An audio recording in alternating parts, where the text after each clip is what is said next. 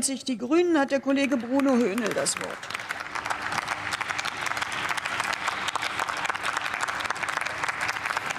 Ja, sehr geehrte Frau Präsidentin, liebe Kolleginnen, wir Grüne haben über viele Jahre aus der Opposition heraus dafür gekämpft, dass es überhaupt ein Lobbyregister gibt. Und wenn man ehrlich ist, die Union war ja über Jahre der absolute Gegenpol dazu. Sie haben ein Register ewig blockiert und sind erst unfreiwillig zur Einsicht gekommen, als der öffentliche Druck im Kontext der Maskenaffäre in ihrem eigenen Laden zu groß geworden ist. Das gehört auch zur Wahrheit dazu, liebe Kolleginnen und Kollegen. Und dementsprechend und dementsprechend ist es auch nicht verwunderlich, dass Sie heute hier gegen die klaren Verschärfungen des Lobbyregisters, die wir einbringen, polemisieren. Im Geiste sind Sie eben immer noch die Partei der schwarzen Kassen und der lockeren Lobbyverflechtungen. An Transparenz haben Sie jedenfalls kein Interesse. Und genau vor diesem Hintergrund muss man Ihre Kritik hier auch einordnen, lieber Herr Schnieder.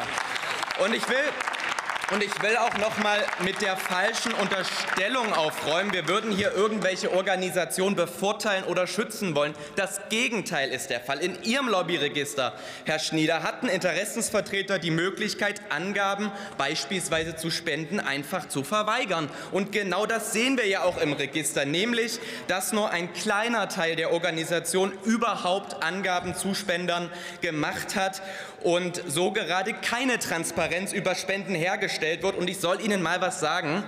Die Verweigerungsmöglichkeiten streichen wir jetzt. Das ist ein Mehr an Transparenz. Von daher verbreiten Sie hier nicht solche Märchen, sondern orientieren Sie sich an den Fakten und am Gesetzestext, der Ihnen vorliegt. So.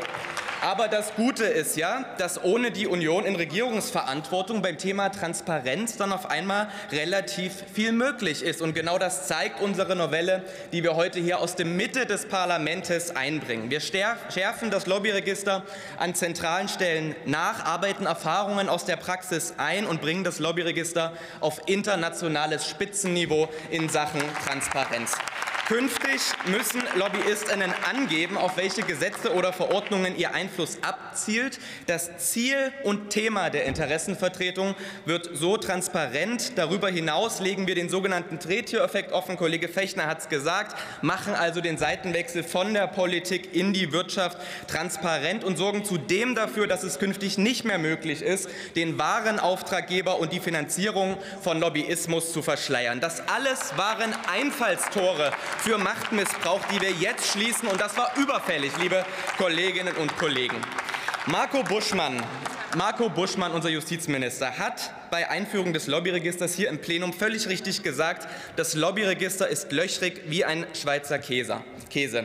Mit unserer Gesetzesnovelle verwandeln wir diesen Schweizer Käse, um mal in dieser lustigen Metapher zu bleiben, in einen vollmundigen Bergkäse, aber ohne Löcher, sondern dafür mit richtig viel Biss. Wir erschweren Machtmissbrauch. Wir sorgen dafür, dass der Lobbyeinfluss auf politische Entscheidungen für alle BürgerInnen nachvollziehbar ist. Kurzum, wir schaffen mehr Transparenz und ich meine, da ist etwas richtig Gutes gelungen, Herr Schnieder. Herzlichen Dank.